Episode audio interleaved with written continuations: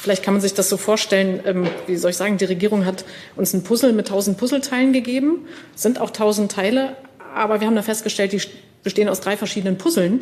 Und jetzt haben wir hier ein Stück und da ein Stück und da ein Stück. Das heißt, wir sehen gar nicht so richtig, was ist denn das Gesamtbild, was ist das Gesamtkunstwerk. Das war Brigitte Knopf vom Expertenrat für Klimafragen. Das Gremium hat sich das Klimaschutzprogramm der Bundesregierung genauer angeschaut. Darüber reden wir gleich.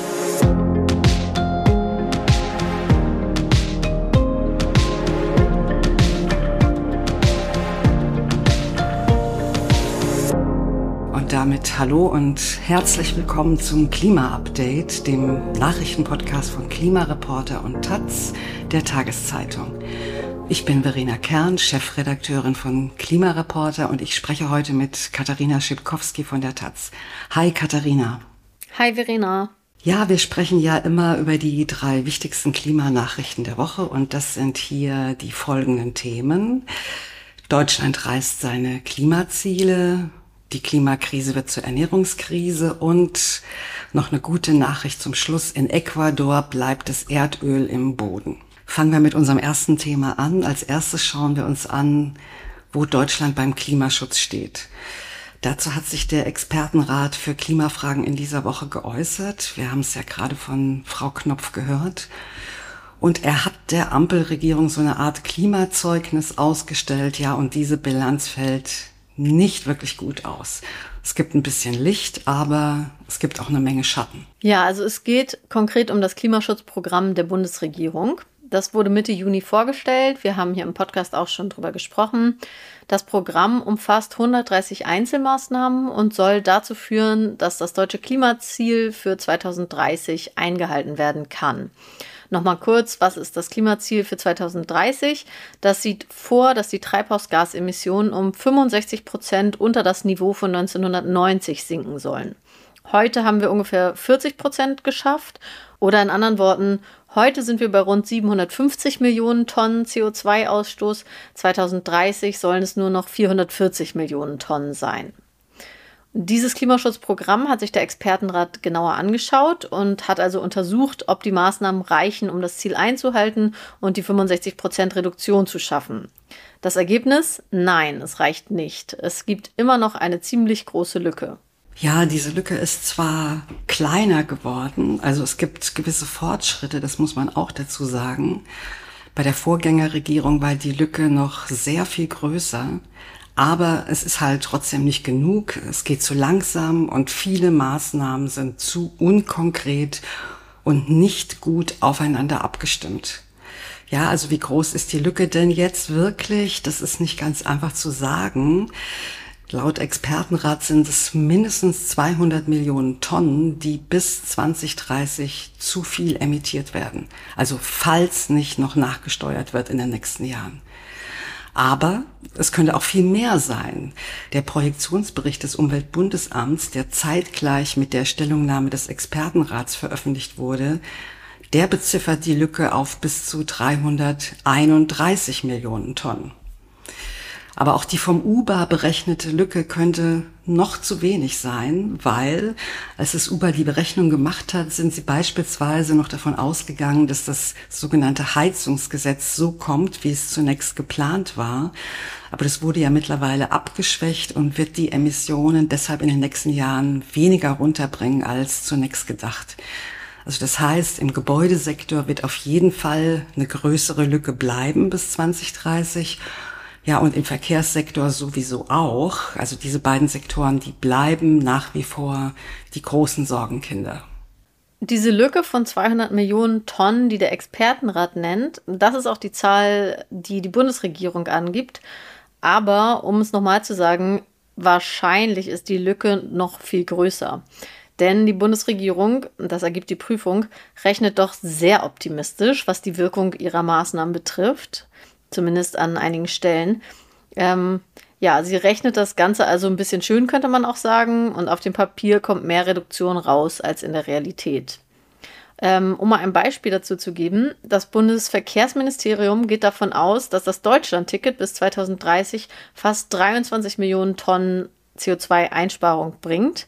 Das Umweltbundesamt, das ja dem Umweltministerium untersteht, rechnet in seinem Projektionsbericht aber nur mit etwas mehr als 4 Millionen Tonnen Einsparung. Also 4 Millionen Tonnen zu 23 Millionen Tonnen ist schon ein ziemlich großer Unterschied. Was davon jetzt stimmt, kann der Expertenrat nicht mit Gewissheit sagen, denn das Gremium stellt keine eigenen Berechnungen an, sondern prüft nur die Angaben der Bundesregierung auf ihre Plausibilität. Nach seiner Einschätzung ist die Zahl des Verkehrsministeriums auf jeden Fall zu hoch, die des Umweltbundesamts aber wahrscheinlich auch zu niedrig. Ein weiteres Beispiel wäre das Homeoffice, dem das Verkehrsministerium ein ziemlich großes Reduktionspotenzial zuschreibt, während der Expertenrat das eher skeptisch sieht und nicht davon ausgeht, dass das Homeoffice für die Emissionseinsparungen sehr viel bringt. Ja, also das ist schon ziemlich viel durcheinander. Frau Knopf hat es ja gesagt mit ihrer schönen Metapher von dem Puzzle. Der Expertenrat fordert deshalb eine bessere, konsistentere Datengrundlage und mehr Monitoring und auch Umsetzungscontrolling, damit man in Zukunft besser abschätzen kann, wie viel bestimmte Maßnahmen tatsächlich bringen und wo wir denn wirklich stehen auf dem Weg in die Klimaneutralität. Ja, und das Gremium fordert ein schlüssiges Gesamtkonzept, wie es denn gehen soll mit dem Klimaschutz und wie man wirklich vorankommen möchte und vorankommen kann. Also man könnte es auch weniger höflich formulieren und sagen, es braucht mehr als das bisherige Sammelsurium an Einzelmaßnahmen, deren Wirksamkeit unklar ist und teilweise nur auf dem Papier steht. Und es braucht auch mehr als Fördermaßnahmen. Das ist ein sehr großer Schwerpunkt in dem Klimaschutzprogramm. Also Sachen, die sehr viel Geld kosten, wobei aber nicht klar ist, woher das Geld eigentlich kommen soll. Die Expertinnen machen auch eigene Vorschläge. Zum Beispiel nennen sie den Abbau klimaschädlicher Subventionen und fossiler Infrastruktur, eine Reform der Energiesteuern und die Stärkung des nationalen Emissionshandels. Also nochmal ganz einfach gesagt, Energie muss teurer werden. Aber gleichzeitig darf der soziale Ausgleich nicht fehlen. Und zwar über ein Klimageld. Das nennt der Expertenrat jedenfalls als eine gute Option. Also das würde bedeuten, die Einnahmen aus der CO2-Bepreisung werden sofort wieder an die Bevölkerung zurückgegeben. Und das würde vor allem Menschen mit geringen Einkommen entlasten. Ähm, wir haben ja hier im Podcast schon häufiger über dieses Konzept gesprochen und im Koalitionsvertrag der Ampel ist das Klimageld ja auch vorgesehen. Also die drei Parteien haben vereinbart, dass sie diesen sozialen Ausgleich beim Klimaschutz schaffen wollen.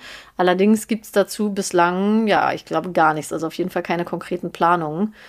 Ähm, das Klimaschutzprogramm ist noch nicht von der Bundesregierung beschlossen worden. Das wird jetzt erst passieren, nachdem die Stellungnahme des Expertenrats vorliegt, die auch berücksichtigt werden soll. Das werden wir uns dann natürlich auch anschauen, ähm, ob es da noch größere Veränderungen geben wird. Und wir kommen zu unserem zweiten Thema, Ernährung. Die Inflation in Deutschland geht ja im Moment wieder ein kleines bisschen zurück. Allerdings entwickeln sich die Preise in verschiedenen Segmenten ja in unterschiedlichem Maß. Und bei Lebensmitteln ist die Inflation aktuell immer noch sehr hoch, nämlich bei 11 Prozent. Das ist wirklich eine Menge. Bei einzelnen Produkten wie Zucker, Olivenöl oder Orangensaft haben sich die Preise zum Teil wirklich verdoppelt. Und man kann ziemlich genau sagen, dass es direkt mit dem Klimawandel zu tun hat. Beim Olivenöl liegt es zum Beispiel daran, dass Spanien unter einer extremen Dürre leidet, wie auch schon im vergangenen Jahr. Und es ist, glaube ich, überflüssig zu sagen, dass die Dürre mit dem Klimawandel zu tun hat. Ähm, beim Zucker haben die Überschwemmungen in Indien im vergangenen Jahr dazu geführt, dass ein Großteil der Zuckerrohrplantagen überflutet wurde und der Preisindex infolgedessen um ein Drittel gestiegen ist. Und Orangen kommen ja, wenn sie nicht aus dem trockenen und heißen Spanien kommen, häufig aus Florida, das im letzten Jahr von zwei Hurricanes getroffen wurde und ebenfalls, also wie Spanien, unter extremer Hitze leidet. Die Europäische Zentralbank hat jetzt ausgerechnet, dass die Hitzewellen, die durch den Klimawandel immer wahrscheinlicher und immer häufiger werden, im vergangenen Jahr mit 0,67 Prozentpunkten zur Preissteigerung der Lebensmittel beigetragen haben. Und Hitzewellen sind ja nur ein Extremwetterereignis, aber natürlich wirken sich auch Überschwemmungen, Stürme, Brände und so weiter auf die Landwirtschaft und die Lebensmittelproduktion aus und somit auch auf die Preise. Also zusammenfassend muss man sagen, der Klimawandel ist ein Preistreiber bei Lebensmitteln. Und das sagen zum Beispiel Expertinnen der Entwicklungshilfe schon seit Jahrzehnten. Also die warnen schon sehr lange davor, dass sich der Welthunger weiter verschärft aufgrund der Klimakrise. Obwohl weltweit genügend Nahrungsmittel vorhanden sind, um alle Menschen zu ernähren, hungern rund 768 Millionen Menschen. Und die Gründe dafür sind natürlich die ungleiche Verteilung von Ressourcen, Armut, Kriege, Konflikte und eben auch Extremwetterereignisse, die mit dem Klimawandel zunehmen.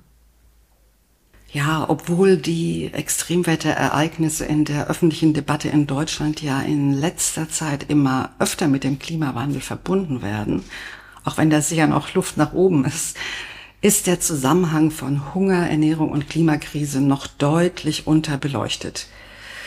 Dabei hat Ernährung wirklich sehr viel mit dem Klimawandel zu tun. Man kann den Zusammenhang auch von der anderen Seite betrachten. Also nicht nur, wie wirkt sich der Klimawandel auf unsere Ernährung aus, sondern auch, wie wirkt sich unsere Ernährung auf den Klimawandel aus. Und die Antwort ist leider in beide Richtungen sehr stark. Denn mehr als ein Drittel der globalen Emissionen sind auf das Ernährungssystem zurückzuführen. Es gibt direkte Emissionen, die in Form von Methan, Lachgas oder Kohlendioxid freigesetzt werden, zum Beispiel indem Tiere die Gase ausscheiden, indem stickstoffhaltige Dünger auf die Felder gekippt werden oder Landwirtschaftsmaschinen mit fossilen Brennstoffen betrieben werden. Und indirekt entstehen weitere Emissionen, zum Beispiel über die Abholzung von Wäldern für die Nutzung landwirtschaftlicher Flächen oder beim Transport der Lebensmittel oder auch bei der Kühlung und der Verpackung. Das heißt, einerseits hat es erhebliche Auswirkungen auf den Klimawandel, wie eine Gesellschaft Lebensmittel produziert, welche Vorschriften für die Landwirtschaft gelten, wie viel Fleisch und andere emissionsintensive Tierprodukte sie produziert. Und andersherum hat der Klimawandel erhebliche Auswirkungen auf die Ernährungssicherheit der ganzen Welt, die dann eben unter den Extremwetterereignissen leiden oder unter den hohen Preisen der Lebensmittel. Ja, wir kommen zum dritten Thema und gucken zum Schluss nach Ecuador. Denn dort hat die Bevölkerung gerade die Regierung verpflichtet, Erdöl im Boden zu lassen. Am Sonntag hat in Ecuador gleichzeitig mit der Präsidentschaftswahl ein Referendum stattgefunden und die Frage lautete, stimmen Sie zu, dass die Regierung das Öl im Yasuni-Nationalpark, also eine Region ganz im Osten des Landes, im Amazonasgebiet, dauerhaft im Boden belassen sollte. Und es haben fast 60 Prozent der Abstimmenden Ja gesagt. Und das Gute daran ist, das Ergebnis der Abstimmung ist bindend und muss sofort umgesetzt werden. Das heißt, innerhalb eines Jahres müssen alle Förderanlagen im betreffenden Gebiet zurückgebaut und die Bohrlöcher versiegelt werden. Also ein großer Erfolg für den Umweltschutz, für das Klima und für die indigene Bevölkerung, die dort lebt in dem Gebiet. Und ja, bestimmt auch ein Zeichen der Hoffnung oder ein Vorbild für andere indigene Gemeinschaften und andere Amazonasregionen. Natürlich wurde das Referendum nicht mal eben so gewonnen, sondern es war ein hart erkämpfter Erfolg. Allein schon, dass das Referendum überhaupt stattfinden konnte, ist ein riesiger Erfolg. Indigene Gruppen, Menschenrechtsorganisationen und Umweltorganisationen haben zehn Jahre für das Referendum gekämpft während die PolitikerInnen des Landes es immer wieder mit Tricks und teils auch illegalen Methoden verhindert haben. Der aktuelle Präsident Guillermo Lasso hat zum Beispiel bis zum Schluss behauptet, wenn die Einnahmen des staatlichen Ölkonzerns aus diesem Fördergebiet wegfielen, ja, dann müssten auch die Ausgaben für Bildung drastisch gekürzt werden. Aber die Mehrheit der Bevölkerung hat ihm offensichtlich nicht geglaubt und außerdem hat er ja auch zukünftig bald nichts mehr zu melden. Er ist nicht nochmal als Präsidentschaftskandidat angetreten. Die beiden Kandidatinnen, die am Sonntag äh, die meisten Stimmen bekommen haben, die müssen jetzt im Oktober in die Stichwahl. Aber nochmal zurück zum Yasuni Nationalpark. Die Initiative hat trotz allem Gegenwind nicht locker gelassen und sich durch alle Instanzen geklagt. So hat dann im Mai das Verfassungsgericht angeordnet, dass das Referendum stattfinden muss. Ähm, der Kampf an sich äh, ist aber schon viel älter. Es gab schon mal 2007 den Versuch, die Ölforderung unter dem Yasuni-Nationalpark zumindest nicht weiter auszubauen. Damals hatte der zu dem Zeitpunkt regierende Präsident Rafael Correa vorgeschlagen, drei neu entdeckte Ölquellen nicht auszubeuten, wenn die internationale Gemeinschaft dafür Ausgleichszahlungen an Ecuador entrichten würde die Ecuador wiederum in die Bildung investieren würde. Also dazu hatte sich der Präsident verpflichtet. Also eine ziemlich gute Idee, die auch gar nicht von dem Präsidenten selbst kam, sondern aus der Zivilgesellschaft. Ähm, Ecuador hängt stark vom Öl ab. Ungefähr 10 Prozent des Bruttoinlandsprodukts sind Einnahmen aus dem Ölexport. Äh, die internationale Gemeinschaft war tatsächlich gar nicht abgeneigt, diesem Deal zuzustimmen. 2010 wurde sogar ein Abkommen auf UN-Ebene geschlossen. Allerdings scheiterte es dann doch am Geld bzw. am Willen, denn das Geld kam nicht zusammen. Auch Deutschland wollte dann doch nicht mehr zahlen. Und ja, wie doll der ecuadorianische Präsident überhaupt hinter dem Vorschlag stand und sich entsprechend auch daran halten würde, war dann doch auch nicht mehr so ganz klar. Und so wurde der Deal dann 2013 beerdigt. Ja, aber umso erfreulicher, dass der erneute Anlauf von KlimaschützerInnen und Indigenen jetzt geglückt ist. Und mit dieser guten Nachricht beenden wir die heutige Folge des Klima-Updates. Schön, dass ihr dabei wart. Abonniert uns gerne in eurer Podcast-App und lasst uns eine Bewertung da, wenn ihr uns gern hört. Und schreibt uns gern an klima-update at klimareporter.de, wenn ihr uns direkt erreichen wollt. Danke noch an Norbert Gödel und Kaspar Nickel, die uns diese Woche mit einer Spende unterstützt haben. Von mir auch danke und ciao. Ciao.